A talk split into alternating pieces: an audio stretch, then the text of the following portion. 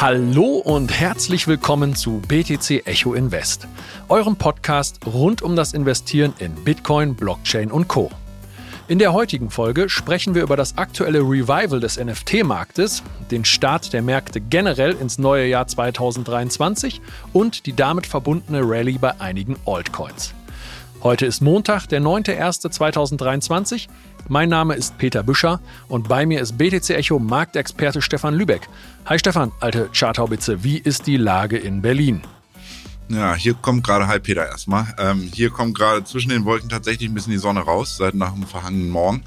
Also es ist ein bisschen ähnlich wie schon am Kryptomarkt in den letzten Tagen zu beobachten. Ob das nun wirklich das Ende der düsteren, des düsteren Winters bedeutet, müssen wir aber mal genauer dann noch abwarten. Ne? Ja, mal gucken, ob das zweideutig gemeint war. Sowohl den meteorologischen Winter als auch den Kryptowinter. Aber das werden wir alles sehen. Achtung, dieser Podcast stellt keine Anlageberatung dar. Alle Aussagen dienen lediglich der Information und spiegeln die persönlichen Meinungen unserer Redakteurinnen und Redakteure wider. Ja, soweit zum Rechtlichen. Starten wir dann mit einem kurzen Marktupdate, Stefan. Was war in der letzten Woche los? Ja, wir blicken im klassischen wie auch im Kryptomarkt eigentlich auf eine freundliche Woche zurück. Ähm, geringer als ohnehin fallen erwartende Inflationsrate in Deutschland, hatten wir ja letzte Woche angesprochen, dass die wichtig werden könnten, wie auch dann in der Eurozone am Donnerstag äh, befeuerten die Aktienkurse insbesondere in Europa. Also der DAX performt momentan deutlich stärker als die US-Indizes. Und dann in der zweiten Wochenhälfte war es tatsächlich auch so, dass der US-Markt dann dem europäischen Indizes hinterher eilte. So, also für Deutschland muss man sagen, verringerte sich die Inflation im Monatsvergleich statt der prognostizierten minus 0,3 Prozent sogar um 0,8 Prozent. Also sprich, es könnte mal langsam irgendwann alles wieder ein bisschen billiger werden. Ähm, insbesondere dafür verantwortlich waren die Preise von Erdgas, Rohöl und Co. Und ähm, der Preis von Erdgas mal als kleines Beispiel es steht, ist auf den tiefsten Stand seit Dezember 2021 gefallen, also auf ein Niveau vor Kriegsbeginn. Auch mal schön zu hören. Ähm, diese Entwicklung wirkt sich aktuell meiner Meinung nach positiv auf die Inflationsentwicklung aus. Und in den, US in den USA unterstützen letzten Freitag zu sehen, die weiterhin resilienten Arbeitsmarktdaten irgendwie ein Stück weit den Markt. Ne? Es wurden mehrere neue, mehr neue Stellen geschaffen als erwartet. Ähm, und zudem lustigerweise, dass die Einkaufsmanager-Indizes, die ebenfalls am Freitagnachmittag gemeldet wurden, vergangener Woche, fielen schlechter aus als äh, von Experten vermutet. Und das hat der Markt aber ebenfalls positiv aufgenommen, da diese düstere Bewertung der Einkaufsmanager dem Fed-Chef Jerome Powell etwas Wind aus den Segeln nehmen dürfte. Und die Wirtschaft wieder einen Schritt näher an die von Paul, wie er es seit Monaten sagt, erwünschte Rezension bringen sollte. Ja, das klingt und, ein bisschen paradox, ne? Also es muss ein bisschen schlecht aussehen, damit es an den Märkten wieder gut aussieht, ne? Ja, äh, Good News sind Bad News und Bad News sind Good News. Das ist momentan das Mantra, was äh, in Ende 2022 schon der Fall war, scheint vorerst so weiterzulaufen. Äh, und statistisch gesehen konnte, das muss man auch immer dazu wissen, laut Historie nämlich, und deswegen verstehe ich auch die Haltung von Jerome Powell so ein bisschen, weshalb er da so drauf pocht.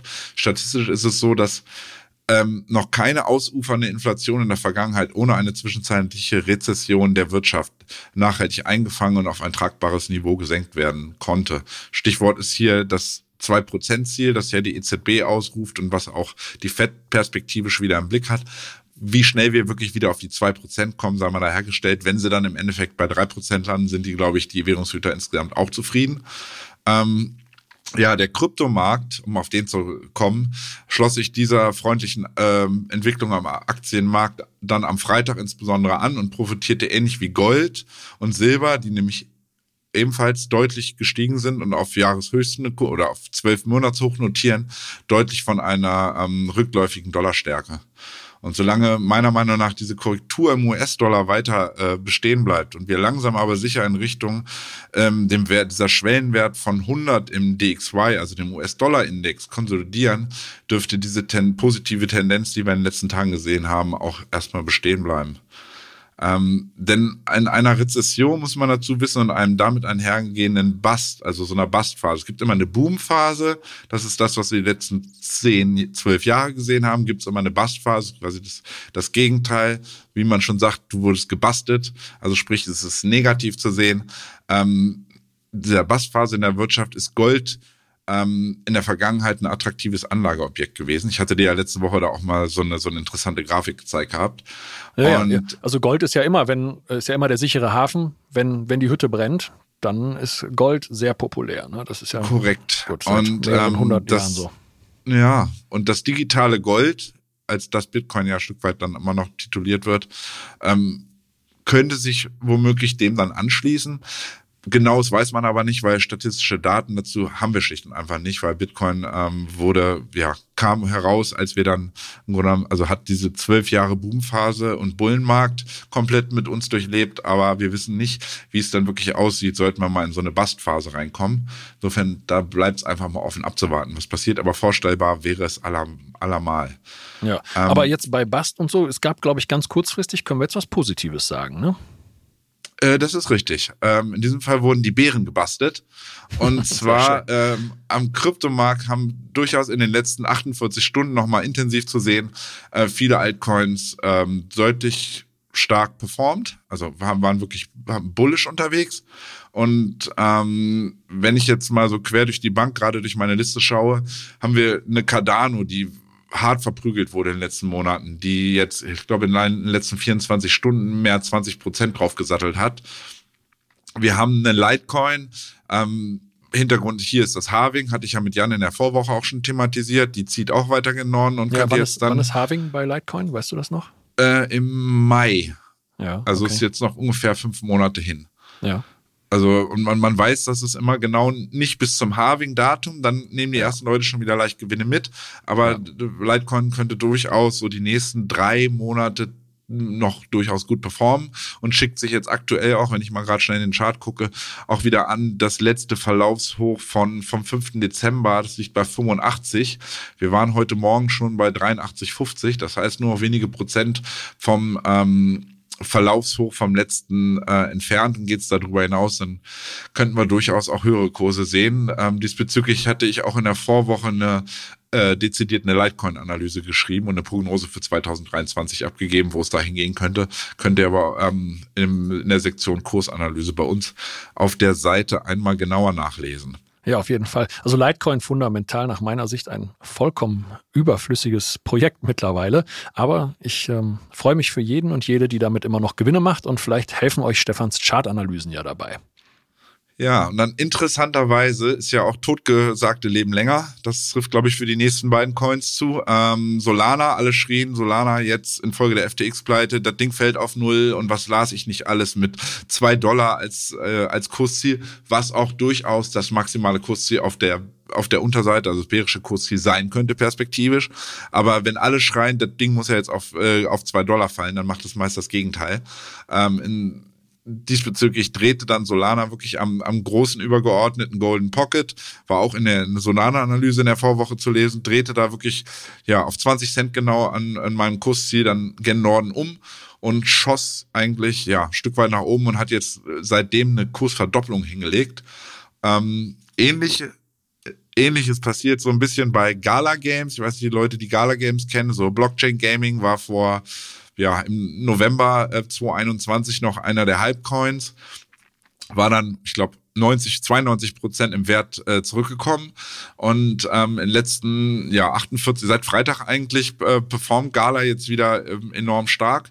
Hintergrund ist, dass die eine Übernahme ähm, eines Gaming-Anbieters aus dem klassischen Space ähm, anplanen, die wohl angeblich 20 Millionen User haben und äh, ich weiß gar nicht, X Games auch sozusagen ähm, schon produziert haben und die sollen dann auch auf die Blockchain überführt werden. Und dann kam heute Morgen die Nachricht, dass wohl auch eine Kooperation mit äh, The Rock, ich glaube, jeder kennt ihn, dem, ich glaube, den letzten drei Jahren bestbezahltesten Schauspieler in Hollywood, sowie Mark Wahlberg, ähm, verkündet haben. Und das sorgt, glaube ich, jetzt in den frühen Morgen schon seit heute Morgen nochmal für einen zusätzlichen Hype. Und ähm, das zeigt eigentlich, dass ja gerade in den letzten zwei, drei Handelstagen viele doch arg verprügelte Coins, teilweise deutliche Kurssteigerungen ähm, im mehrheitlich zweistelligen Bereich, teilweise sogar fast 100 Prozent äh, aufweisen. Und wenn ich jetzt mal, ich habe vorhin mal kurz einen Blick auf die Top 100 gewagt, da ist mit Ausnahme von Huobi Token, ähm, wegen, ja, wegen der Unsicherheit um die Börse, hatten wir ja einen Artikel zu in der Vorwoche, und ein, zwei Stablecoins, die logischerweise plus minus null immer handeln, weil es halt ein Stablecoin ist, ähm, sind wirklich alle Top 100 Coins im 7-Tage-Vergleich äh, mit einem Kursplus versehen. Also das zeigt schon, wir sehen mal, ich will nicht sagen, ähm, Ende des Kryptowindes, das wäre viel zu früh, aber wir sehen zumindest mal ein vernünftiges Lebenszeichen mit attraktiven äh, Kursgewinnen. Ja, und du und die Community auf Telegram hast du mir geschrieben, ihr habt da sogar bei einem Coin ganz gut Prozente mitnehmen können. Was war das? Lido oder so, der durch die der da so stark durch die Decke gegangen ist?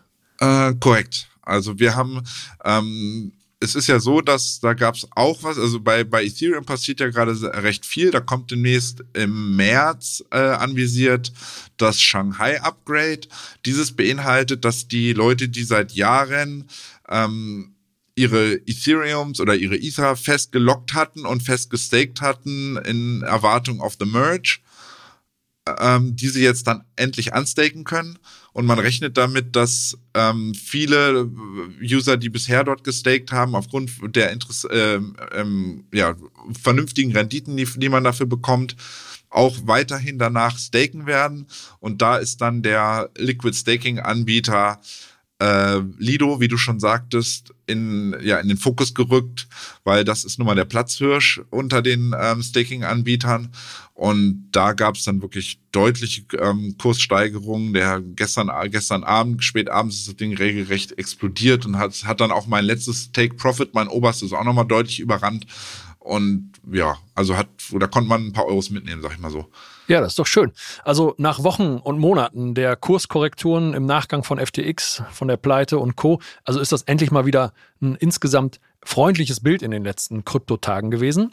Ja. Und wir haben noch eine positive Nachricht, die so ein bisschen Hoffnung machen kann. Und zwar ist das die sogenannte Fünf-Tage-Regel.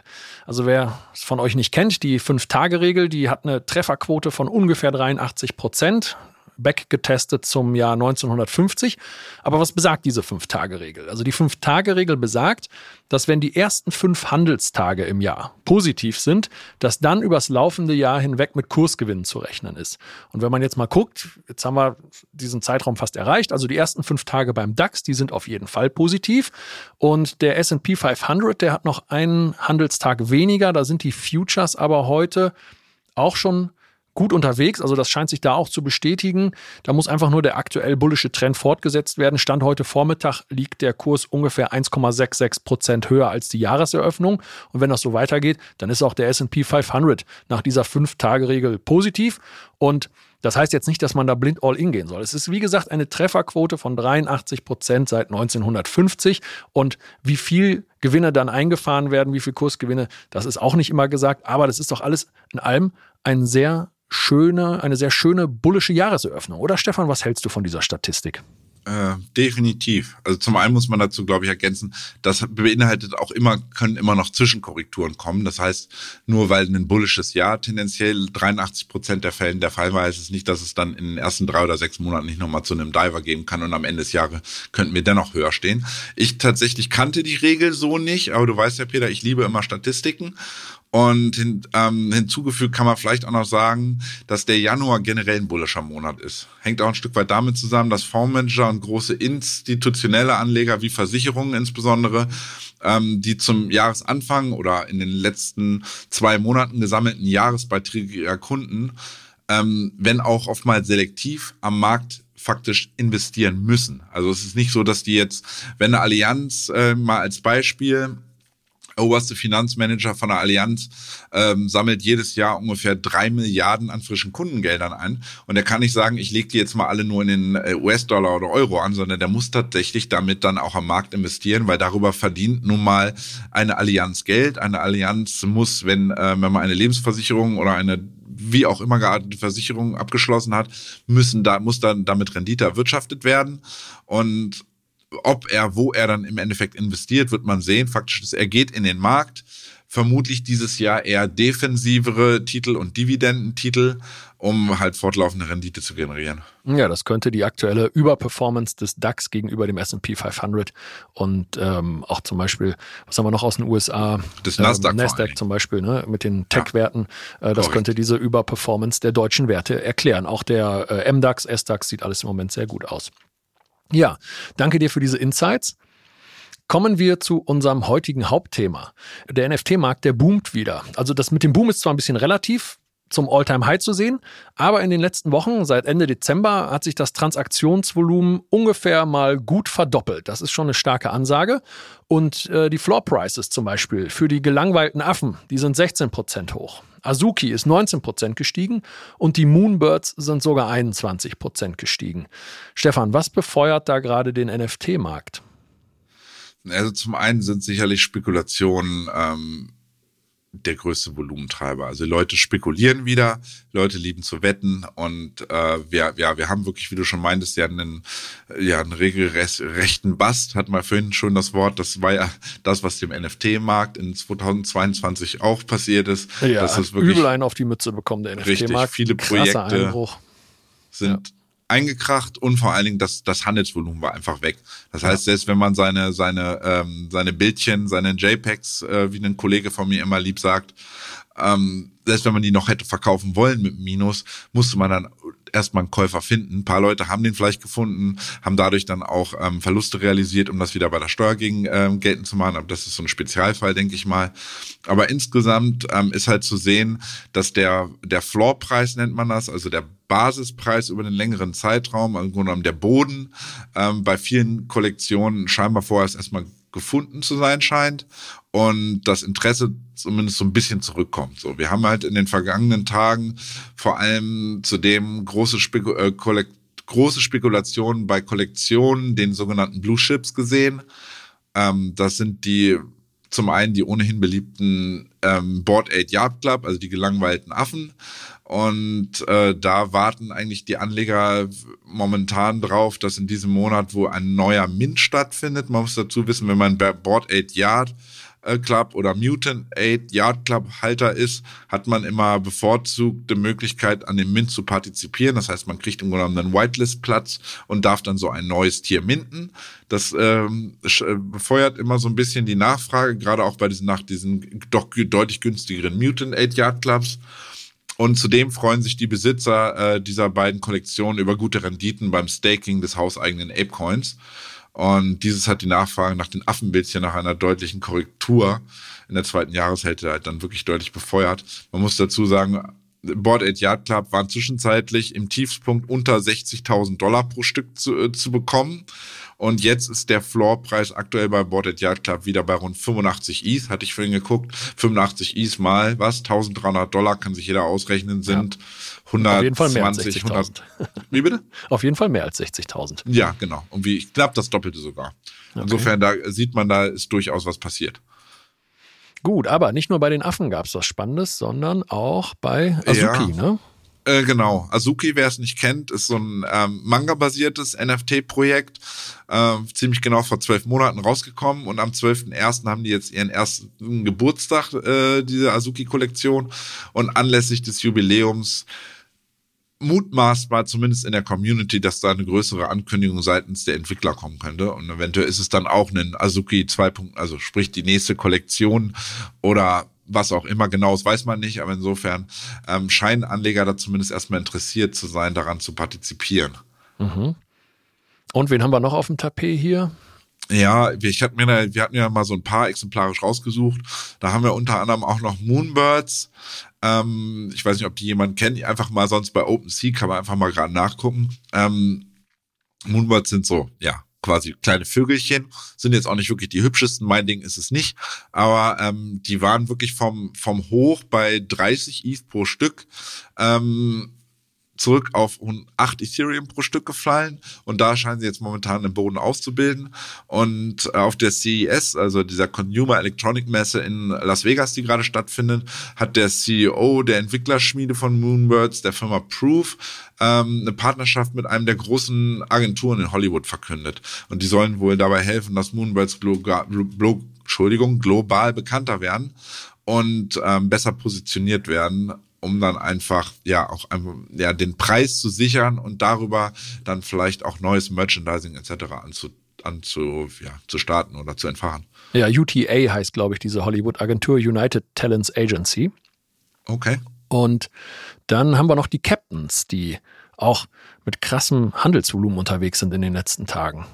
Ja, auf die bin ich tatsächlich über einen Kumpel aufmerksam geworden, weil der ist absoluter Nine-Gag-Fan. Und jeder, der von euch Nine-Gag kennt, so eine Seite, wo man sich äh, von ja lustigen Katzen, Katzen-GIFs und da gibt's halt einfach, wenn man sich mal totlachen will während der Arbeit, er geht da gerne drauf, geht da seit Jahren, ist ein begeisterter Nine-Gag-User. Und die haben jetzt eine neue Kollektion rausgehauen namens The Captains. Und die wurden jetzt, wie du schon meintest, vor ein paar Tagen, also Mitte letzter Woche, gemintet und sind, werden seitdem kräftig gehandelt. Also Stand gestern war, dass diese NFTs ähm, für einen nicht unerheblichen zweistelligen Prozentsatz des gesamten Handelsvolumens im NFT-Space absolut äh, momentan verantwortlich sind. Ja, ich glaube 25 Prozent sogar, da geht's richtig rund. Also da ist durchaus Interesse. Also und das und dementsprechend sind auch die Preise von The Captains, ich weiß gar nicht, wo die aktuell stehen, müsste ich jetzt mal gucken. Ach, jetzt ist mein Tab abgestürzt, passiert natürlich auch mal. Ähm, aktuell steht der Floor bei gut 5 Ethereum, also muss man mal überlegen, das sind was 7.500, 8.000 äh, Dollar, für die die gerade gehandelt werden. Insofern da scheint Interesse zu sein. Ja. Ja, dann haben wir eigentlich einen weiteren Grund, glaube ich, ist ähm, warum momentan die so wieder so ein kleines Revival erfahren, wie du schon meintest, ist ähm, und ist die erhöhte Liquidität. Und ähm, wir brauchen ja immer Liquidität am Markt, damit überhaupt gehandelt werden kann. Das ist ähnlich wie bei Kryptowährungen auch oder bei Aktien. Und jetzt ist es so, dass man es mittlerweile mehrere Protokolle, ähm, BandDAO und NFTFi gibt, die so ein bisschen ja den DeFi-Sektor mit dem NFT-Sektor verbinden und darüber dann ähm, vermehrt Liquidität in den Markt gekommen ist. Man kann sich jetzt zum Beispiel als Anleger eines oder eines Besitzer eines Board at Yard Clubs ähm, kann man den als Sicherheit hinterlegen und dafür dann einen Kredit ähm, bekommen, um dann, gerade wenn man aktive Anleger in dem NFT-Space ist oder auch Sammler, dass man dann optimalerweise in gute recherchierte, äh, gut recherchierte und aussichtsreiche NFT-Projekte zu investieren. So. Und ähm, dieses NFT-Kreditvolumen hatte ich vorhin mal gerade nachgeguckt, ist auch fast auf dem 12-Monats-Hoch. Ich glaube, im März letzten Jahres äh, war es ähnlich hoch und das zeigt schon, da ist momentan wieder Interesse da. Und wenn Liquidität in den Markt kommt, entsteht wieder Handel und dann ist auch wieder möglich, dass Preise dann irgendwie wieder anziehen können. Ne? Ja, spannend. Das klingt erstmal für meine Ohren total verrückt, dass man ein äh, Board Aid Yacht Club NFT als Sicherheit hinterlegt, um darauf einen Kredit aufzubauen. Aber gut, die werden sich überlegt haben, was sie da machen.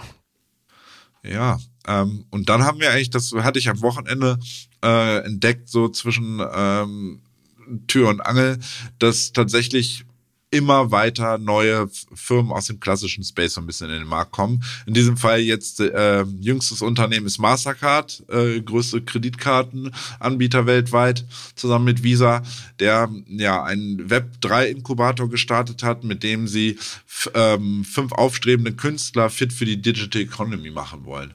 Also man kann im Grunde genommen ähm, basieren auf Polygon wohlgemerkt. Das heißt, Matic profitiert davon auch wieder. Matic ist ja ohnehin einer der großen Profiteure von der ganzen NFT Web 3 Geschichte. Und äh, so probiert gleichsam Mastercard ja sich ein Stück weit mal einen, einen, einen C in diesen ähm, NFT-Space zu packen und gleichsam ähm, Musikkünstler ähm, zu unterstützen.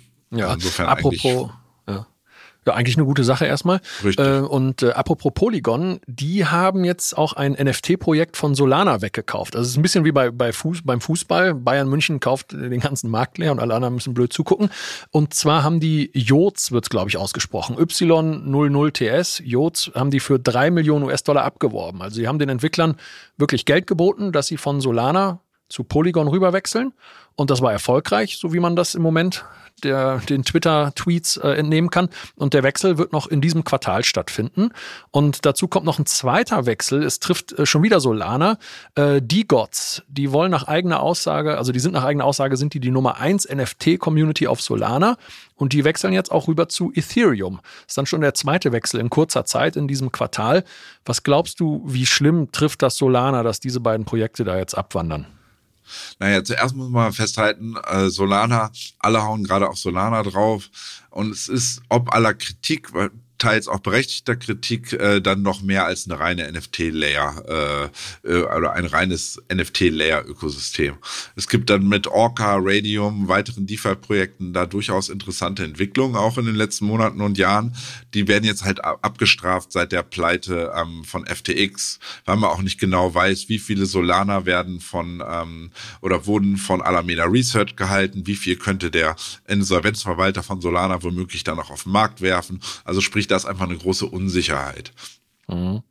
Aber ja. insgesamt, also ich war, ist es zumindest momentan weiterhin die schnellste Blockchain äh, mit 65.000 TPS, wenn sie denn mal äh, ja immer konsequent oder dauerhaft funktionieren würde. Ne? Ja, kommen wir, kleiner Cliffhanger, kommen wir gleich nochmal zu.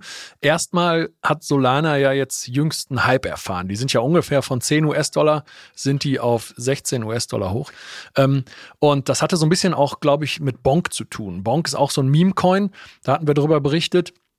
Der ist jetzt erst, äh, glaube ich, im Dezember äh, gestartet und der hat innerhalb weniger Tage ähm, 1500 bis 3000 Prozent in der Spitze gemacht. Und da hatten wir auf Instagram auch davor gewarnt, auf diesen exponentiell ansteigenden Zug noch aufzuspringen.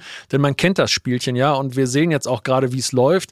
Bonk ist vom All-Time-High 65 Prozent runter und da werden sich leider einige Menschen die Finger verbrannt haben und werden da jetzt wahrscheinlich auf diesem Bag sitzen bleiben. Ne? Also ähm, wie schätzt du die ganze Sache ein? Also zunächst mal die Warnung von euch war definitiv richtig und wichtig, ähm, denn ich habe da wieder eine kleine Statistik zu. Ich liebe ja Statistiken. Statistisch gesehen dürfte der Hype ähm, da meiner Meinung nach definitiv und die Statistik bestätigt mich vorbei sein bei Bonk, ähm, ähnlich wie damals und die sind bedeutend größer und dennoch hat es die das gleiche Schicksal erfahren. Ähm, ich spreche von Shiba Inu und von Dogecoin. Die haben nach ihren krassen Kursbewegungen, wo sie ja auch alle gesagt haben, jetzt Doge ein Dollar und Chip äh, wird die neueste, wird die, die größte Kryptowährung werden. Ähm, ja, da drehte der Kurs um, dann gab es empfindliche Kurskorrekturen und was passiert? Die sind nicht mal annähernd mehr an die Höchstkurse der der Wochen zuvor dann hingelaufen und mittlerweile ja sind sie zwar weiterhin unter den Top 20 zu finden, das ist aber ein anderes Thema, ob das so toll ist. Jedenfalls, man hat gesehen, okay, da gab es einen Hype, dann hat sich der Kurs wirklich mehr oder weniger verselbstständigt, das ist exponentiell nach oben geschossen und genauso schnell ging es dann über die Zeit dann aber auch wieder runter auf die Erde. Ja. Insgesamt ist es dann aber eigentlich, wenn man diese ganze Entwicklung um Bonk eigentlich sieht, es ist traurig zu sehen, dass man, dass die Solana-Entwickler eigentlich ja, sich auf sowas fokussiert haben, anstatt endlich die Blockchain äh, stabil zu programmieren. Denn ähm, am Wochenende hat man gesehen, dass glücklicherweise nicht ganz so schlimm wie, wie schon in den Malen zuvor, aber ähm, dass da wieder ein Bug bei der ähm, Installation eines Updates seitens der Solana-Devs aufgetreten ist und dadurch die von den Solana-Entwicklern ähm, selbstbetriebenen Public RPCs, also den Remote Procedure Calls, das sind die, die man braucht, um Überweisungen auf der Chain zu tätigen, dass die zum Erliegen gekommen sind. Die, sind, ähm, die eigenen liefen nicht mehr. Also drohte dann schon wieder ein kompletter Stillstand der Chain. Zum Glück gibt's mittlerweile auch alternative Möglichkeiten, also alternative RPC-Anbieter in Form von Alchemix und weiteren. Und nur denen ist im Grunde genommen geschuldet, dass äh, die Chain weiter online war und weiter Blöcke erzeugt werden konnten. Und das zeigt eigentlich, äh, man sollte mal weniger Bonk, aber mehr äh, Sicherheit irgendwie mal machen ne? und mehr mal investieren in die Zukunft der eigenen Blockchain. Ja, ich glaube, das ist ein ganz, ganz gutes Schlusswort zu Solana und den Zuständen da. Kommen wir nochmal zurück zum NFT-Markt und schauen wir auf das noch junge Jahr 2023. Was denkst du, was ist 2023 generell für den NFT-Markt zu erwarten? Ja, also man sieht zum einen, und das ist auch bei, also Polygon ist ja so der Haupttreiber eigentlich, dass dazu den Marken den NFT-Space erobern. Ähm, also man hat Unternehmen aus dem klassischen Markt, wir haben hier aus Deutschland BMW, Mercedes macht da auch was. Dann haben wir ähm, aus den USA Starbucks zum Beispiel, die ein NFT-basiertes Loyalty-Programm für seine Kaffeeschlürfer ins Leben gerufen haben. Ähm, und das bei den Kunden scheinbar auch durchaus Anklang findet. Ich kenne tatsächlich jemanden auch, der davon begeistert ist. Und darüber hinaus hast du dann ähm, Freizeitmarken oder Sportartikelhersteller wie Nike, Adidas und sogar Nobel-Klamottenhersteller äh, wie Prada, ähm, die mit eigenen digitalen Modekollektionen aufwarten konnten. Äh, bei Nike finde ich diesbezüglich dann wirklich interessant, auch weil wir, weil es nun mal weltweit viele Sneaker-Sammler gibt, dass die so diesen Besitz von digitalen Sneakern auf der einen Seite in Form eines NFTs äh, verbunden haben mit dem Erwerb von oder der Möglichkeit eines Erwerbs von seltenen, speziell dafür kreierten Sneakern in der realen Welt. Also was in der Sammler-Community von Sneakern ähm, da durchaus irgendwie eine rege Nachfrage äh, erfahren hat. Ich hätte da mal so ein bisschen geguckt, was in diesen Sneakerforen da so los ist. Die Dinger werden teilweise wie auch eine alte Mike, äh, wir kennen sie ja noch, irgendwelche Nike Air Jordans und so zu die seltenen, die dann zu äh, abstrusen Preisen gehandelt werden. Ähnlich sieht es auch dort aus. Insofern hat da Nike wieder den äh, Zahn der Zeit irgendwie getroffen. Und ähm, ja, dann guckt man noch vielleicht in Richtung, vielleicht sollte man vielleicht auch noch in Richtung der sozialen Netzwerke gucken. Da hast du auf Plattformen wie Twitter, Instagram und Reddit äh, eine zunehmende Integration von NFTs. Äh, und auf eBay kannst du können diese mittlerweile sogar gehandelt werden. Das heißt, auch die klassischen Old Economy Web 2 Unternehmen nennt man sie ja auch, adaptieren momentan zunehmend ähm, diese ganze NFT-Geschichte und geben dadurch durch ihren Reach einfach und durch ihre Masse an Nutzern ähm, Milliarden von Menschen den Zugang zur Web3-Technologie. Ja. Ja, generell, du hast es gerade schon angesprochen mit Nike, mit den Sneakern, die es digital und physisch gibt. Das führt zu einem Kunstwort oder zu einem neuen, zu einem Neologismus, der Phygital heißt. Und das ist unserer Ansicht nach einer der großen NFT-Trends für 2023. Also zum einen sehen wir da dynamische NFTs, fraktionalisierte und phygitale. Und was das im Einzelnen bedeutet, besprechen wir gerade mal. Dynamische NFTs, die können ihren Zustand verändern. Also wie, das, wie der äh, Verb schon sagt, ähm, Adjektiv, äh, ist es halt dynamisch. Ähm, und das kennt man vielleicht von dem Künstler Beeple. Ähm, ich glaube, ähm, Winkelmann heißt er, glaube ich, mit echtem Namen. Der hat dieses ähm, NFT, die ersten 5000 Tage, First 5000 Days, für 69 Millionen US-Dollar versteigert. Das ist bisher, glaube ich, unerreicht und der ist halt sehr weit vorne, was so digitale Kunst betrifft. Und der hat ein dynamisches NFT erschaffen, das mit der Wahl oder der Nicht-Wiederwahl von Donald Trump zusammenhing. Und als er dann nicht wiedergewählt wurde, zeigte das dynamische NFT dann eine Statue äh, von Trump an, die umgekippt und mit, mit Graffiti oder so beschmiert war. Und äh, generell geht es bei diesen dynamischen NFTs einfach darum, einen Alterungsprozess abzubilden. Und das kann ja auch wieder beim Gaming zum Beispiel Sinn machen. Wenn ich da einen Charakter habe, ja, der spielt sich halt durchs Spiel und der altert natürlich. Der wird abgegradet, er macht bestimmte Erfahrungen und das muss ja alles irgendwie dann auch dynamisch gespeichert werden. Zweiter Punkt waren die fraktionalisierten NFTs. Das ist interessant für Investoren und Investorinnen, wenn es darum geht, zum Beispiel an großen, teuren Einzelstücken zu partizipieren. Nehmen wir jetzt einfach mal eine Immobilie.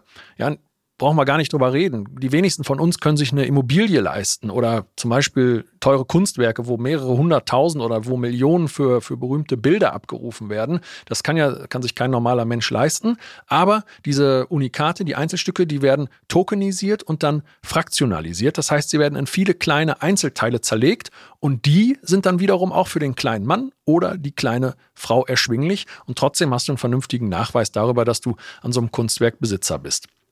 Jetzt nochmal zu den phygitalen NFTs, die du gerade erwähnt hast. Die verbinden die digitale mit der physischen Welt. Ja, und du hast es gerade gesagt, ne? man kann zum Beispiel Kleidung, Schuhe oder Accessoires, die kann man sowohl physisch als auch digital erwerben. Und dann kann man in der echten Welt damit schön rumlaufen und, in der, und gut aussehen. Und in der digitalen Welt hast du dann Zugang zu speziellen Goodies, irgendwelchen Treffen oder kannst irgendwo vielleicht Sachen schneller erwerben, kriegst eher Zugang zu neuen Kollektionen und so.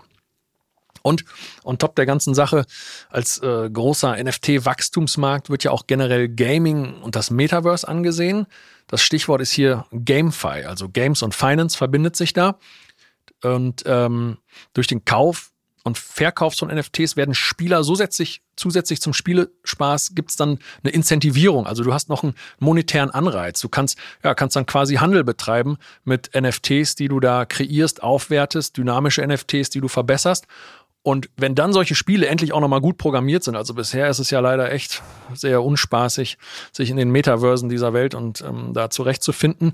Aber wenn das dann gut gemacht ist und man durch dieses GameFi quasi noch einen monetären Anreiz als Spieler hat, dann entsteht natürlich für Entwickler und Nutzer eine Win-Win-Situation, wenn die merken, ach guck mal, da ist ein Spiel, da kann ich Geld mit verdienen. Ja gut, im schlimmsten Fall wird es wieder irgendwo in Asien irgendwelche Gaming-Farms geben, ja, wo äh, leider nicht so reiche Menschen dann den ganzen Tag irgendein Spiel zocken, um irgendwelche NFTs hochzupushen und die dann irgendwie äh, an reichere Menschen zu verkaufen. Aber wenn es trotzdem gut gemacht ist, entsteht dadurch ja auch eine Win-Win-Situation.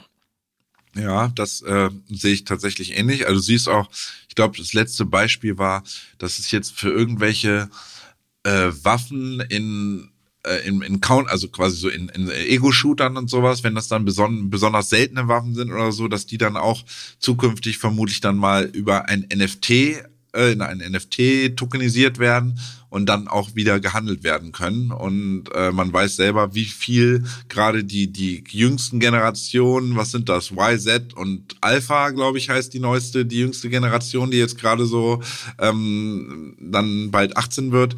Und die verbringen enorm viel Zeit vom Computer und die sind dann mitunter auch äh, durchaus gewillt, ihr Taschengeld dafür auszugeben, um sowas zu kaufen. Äh, Mehrwert sei mal dahergestellt. Ja, mein äh, Sohn hat sich letztens für acht Euro Skins in Fortnite gekauft oder irgendeine so, irgend so Box wollte er haben. Ich habe gefragt, mal, was, worum geht's? Ja, acht Euro müssen wir einmal kurz drüber reden. Und er so, ja, da ist halt eine Skin. Also du hast halt eine Haut. Du siehst halt nach irgendetwas anderem aus und so. Und dann habe ich gesagt, okay, ist dein Taschengeld, mach. Richtig. Und da, also da ist durchaus Potenzial, wenn du ausrechnest weltweit, äh, dass es dann da viele jüngere Leute gibt, die, die so denken, dann steht da auf einmal wieder ein Milliardenmarkt. Ähm, jetzt aber mal ganz abgesehen eigentlich von der Nutzung im Krypto und im Gaming Space sind meiner Meinung nach auch Anwendungszwecke möglich, die wirklich einen Mehrwert auch in der realen Welt bekommen sollten, jetzt unabhängig von äh, Freizeit und Spaß am Computer. Ähm, ist zum Beispiel vorstellbar, dass wir endlich eine Möglichkeit haben, digitale Identitäten über NFTs zu realisieren. Weil hinter dem NFT ist nun mal ein Smart Contract hinterlegt und darüber kann man auch rechtlich, ja, einwandfrei eigentlich etwas ähm, oder ermöglichen, dass ähm, via Blockchain eine Identität zweifelsfrei und fälschungssicher nachgewiesen werden kann. Das finde ich extrem spannend. Da sind auch mehrere Unternehmen gerade dran, das zu bauen. Ich glaube sogar auch ein deutsches, ein deutsches Startup ist da dabei, etwas sowas derartiges zu entwickeln. Gibt es natürlich immer datenschutzrechtliche Probleme. Das muss alles ausklamüsert werden. Da sind dann die Anwälte und so natürlich da im Hintergrund auch mit dabei. Aber die Idee finde ich schon mal super, weil jeder weiß es, ähm, wer der mal oder auch etwas älteren Charakters. Man konnte vor einer Weile als das Dark Web oder kann man wahrscheinlich immer noch im Dark Web gefälschte äh, Pässe kaufen, gefälschte ähm, Führerscheine und dergleichen. Und wenn man das natürlich sich selber seine Identität dann digital auf der Fälschungssicher ablegen kann, hat das natürlich einen, einen unglaublichen Mehrwert. Ähm, des Weiteren sind, ich glaube, du hast es schon so ein bisschen angerissen, dass man äh, Mitgliedschaften in Clubs und Vereinen darüber zum Beispiel realisieren kann und man vor allen Dingen dann nicht so wie wir damals unseren, ja, so einen ausgedruckten Ausweis irgendwie dabei hat, sondern das mehr oder weniger einfach auf dem Telefon hat, schwupp in einer, in einer Wallet drinne, wenn es heißt, hier, du kommst hier nicht rein, doch, ich komme hier rein, einmal vorgehalten, abgescannt und zack ist man drin. Insofern auch dort eigentlich durchaus ähm, ganz interessant und ähm, dann zum Beispiel auch eine Beteiligung an Lizenzgebühren, also äh, im Bereich Musik, fällt mir da jetzt äh, ad hoc ein. Also da gibt es, es gibt wirklich viele Anwendungsbeispiele, die ähm, tatsächlich Sinn machen. Und äh, wie du schon sagst, auch die Möglichkeit, einen digitalen Besitz eines Autos, einer Immobilie und dergleichen nachzuweisen, auch das geht ja auch in eine Richtung, wo man sagen kann, das ist wirklich eine Echtweltanbindung und es hat auch Mehrwert für die Echtwelt. Insofern gibt es da auch durchaus interessante Entwicklungen, die wir uns in den nächsten Jahren, in diesem Jahr und vielleicht auch im nächsten Jahr dann erwarten könnten. Ja, auf jeden Fall. Und passenderweise widmen wir dem Thema NFTs im aktuellen BTC Echo Magazin im Januar einen Artikel mit dem Titel Ein Hauch von Aufbruch. In diesem Artikel werden wir auch nochmal die wichtigsten NFT-Trends für 2023 beleuchten. Und wenn ihr das und jede Menge mehr lesen und dabei auch noch sparen wollt, dann nutzt gerne unseren Rabattcode INVEST, heißt wie unser Podcast sinnigerweise Invest und holt euch satte 25% Rabatt aufs Magazin. Und damit, nach diesem kleinen, nach dieser kleinen Werbeeinblendung, sind wir auch schon fast am Ende der heutigen Folge angelangt, aber lasst uns an dieser Stelle noch kurz den Blick in die Zukunft richten. Stefan, was wird in dieser Woche wichtig? Ähm, ja, also wir haben zum einen kryptospezifisch, warten, glaube ich, wartet der Space ganz doll darauf zu neuen Erkenntnissen zur Causa ähm, Digital Currency Group und der ähm, der Tochter Genesis und mit dem Streit ähm, mit den Winkelfoss-Brüdern äh, auf der Seite Gemini und Gemini Earn, also der Kryptobörse und dem Landing-Anbieter Gemini Earn, der ja sein, sein Produktangebot über Genesis realisiert hatte. Ähm, dieser Stichtag von äh, Cameron Winkelfoss, dem CEO von äh, Gemini, war tatsächlich gestern ausgelaufen. Er hatte gesagt, hier, äh, Barry Silbert, das ist der, der ähm, CEO von DCG, melde dich bis 8. Januar. Wir müssen jetzt hier eine Lösung finden. Äh, meine Kunden äh, du schuldest meinen Kunden insgesamt 900 Millionen ungefähr und da sind Leute dabei, die wirklich auf dieses Geld zwingend angewiesen sind und äh, jetzt äußere dich mal, wie, wie wir das irgendwie regeln wollen. Und ähm, zeitgleich kam auch so ein bisschen raus, dass da jetzt erste Ermittlungen der US-Behörden zu den internen Überweisungen, da gibt es wirklich so, da hat ähm, der Winkelfoss, Cameron Winkelfoss auch gesagt, was ist denn da bei dir passiert? Spielst du linke Tasche, rechte Tasche zwischen DCG und Genesis? Und das hat dann auch ein Stück weit halt die US-Strafbehörden auf den, auf den Plan gerufen, da sich das mal genauer anzugucken. Und da dürften mitunter in den nächsten Tagen auch mal genauer Details dazu kommen, was jetzt genau untersucht wird, ähm, ob möglicherweise da DCG wirklich ein grobes Fehlverhalten nachgewiesen werden kann. Und ähm, das ist so ein bisschen kryptospezifisch, worauf wir jetzt aktuell schauen. Dann haben wir natürlich am klassischen Markt ähm, haben wir diese Woche auch mehrere interessante Termine. Zum einen geht's eigentlich morgen los, morgen Nachmittag, ich glaube um drei Uhr, also Start in den Morgen in den USA ist das dann immer da, äh, 9 Uhr morgens, ähm, dass äh, der Fed-Chef Jerome Powell äh, mal wieder vor die Mikrofone tritt und Anleger hoffen sich dann da irgendwie ein Stück weit neue Aussagen dazu, wie das mit den Leitzinsen in 2023 weitergeht ob es dann vielleicht doch noch eine mini, mini, mini Chance besteht ähm, für eine Leitzinssenkung, ein sogenanntes Pivot, oder es tatsächlich so ist, dass die ähm, Fed ihren stringenten hawkischen, ähm, ihre hawkische Haltung halt weiter fortführt wie auch in der Vorwoche so ein bisschen proklamiert, als die Fed Minutes am Mittwochabend rauskamen, wo es eindeutig hieß, alle Mitglieder des, äh, der Fed hätten sich dafür ausgesprochen, definitiv keine Zinssenkungen in 2023 durchzuführen, weil man nämlich ähm, die Inflation 100 Prozent das oberste Gebot ist, die Inflation runterzuprügeln und ähm, das zwingend verhindern will, dass die Inflation äh, wieder neu aufkeimt und wieder äh, auf Werte zurückspringt, wie wir sie in 2021 gesehen haben. Ähm, da rate ich euch dann aber mal ganz genau ähm, auch vielleicht auch den Artikel immer nachzulesen. Wer am Montags kommt immer, was wird in dieser Woche für, ähm, für BTC wichtig. Der kommt immer montags morgens, wird der veröffentlicht. Und da lest ihr dann auch genau, wie ich das bewerte, wenn am Donnerstag nämlich frische Inflationsdaten aus den USA kommen um 14.30 Uhr. Und da wird man auch mal sehen, ist die Tendenz fallender Inflationsraten geht die so weiter wie in den letzten Monaten und wie auch zu sehen jetzt aktuell letzte Woche in Deutschland und Europa oder dreht es vielleicht doch nochmal und es, die steigen dann doch nochmal an. Ne? Ja, die Inflationsdaten, die wirst du, glaube ich, wieder dann am Donnerstag um 14.30 Uhr oder wie viel Uhr kommt das Correct. immer? Wirst du das für uns auf Twitter posten und da sind wir wirklich sekundenaktuell. Also schaut da gerne rein. Donnerstag 14.30 bei uns auf Twitter. Jetzt aber, wie sieht es bei den Kursen aus? Gib uns doch bitte noch kurz die bullischen und bearischen Kursziele für Bitcoin durch. Ja, also bullish hat man zu eigentlich hat er mit Jan in der letzten Woche ge gesprochen. Zum einen, er hatte mich gefragt, wie sehe ich, sehe ich eher oben oder unten? Ich habe letzte Woche gesagt oben und ähm, oben wurde es zumindest aktuell, wie es aussieht ähm, die genannte Marke von 17.100 äh, als ersten wichtigen Widerstand haben wir tatsächlich per Wochenschlusskurs am, gest äh, am gestrigen Sonntagabend, also in der letzten Nacht, nach oben durchbrochen scheinen die momentan auch zu halten. Das wäre erstmal positiv zu werten. Ähm, schaffen wir es jetzt in der Folge, vielleicht auch diese Woche, in den nächsten Tagen, die 17.600 auch noch zurückzuerobern, rechne ich fest mit dem Angriff auf 18.4. Das ist das Monatshoch aus dem Dezember. Hatte ich letzte Woche schon gesagt, ist die Make or, das Make-or-Break-Level. Und sollten wir das Level attackieren, rechne ich damit definitiv, dass wir dieses Mal das auch mal schaffen können und nicht wieder einen Fehlausbruch bekommen. Und dann, ähm, ja, dürften Marken eigentlich über die 19.5 sollte es dann schnell gen 20.000 gehen. Mal sehen, ob die 20.000, die psychologische Marke dann auch überwunden werden kann. Dann sind die maximalen Kursziele 20.500 mit Überschießung 20.900. Okay, das sind die positiven Aussichten. Wie sieht es auf der Unterseite aus?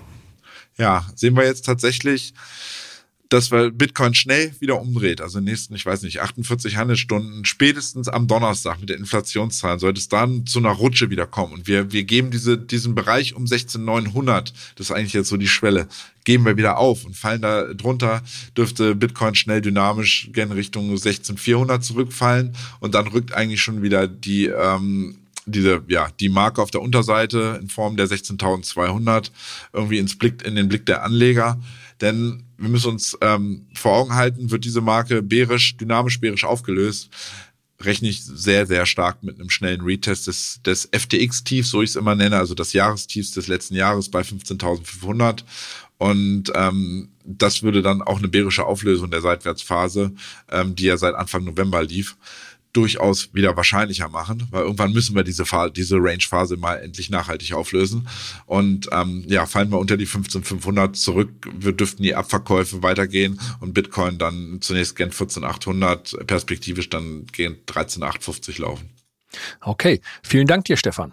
Mir hat die Folge gut gefallen und wenn es euch da draußen genauso geht, dann gebt uns doch gerne eine positive Bewertung auf Spotify, Apple Podcast, YouTube oder wo auch immer ihr uns gerade hört. Bis nächsten Montag. Ja, eine schöne Woche euch, Lieben.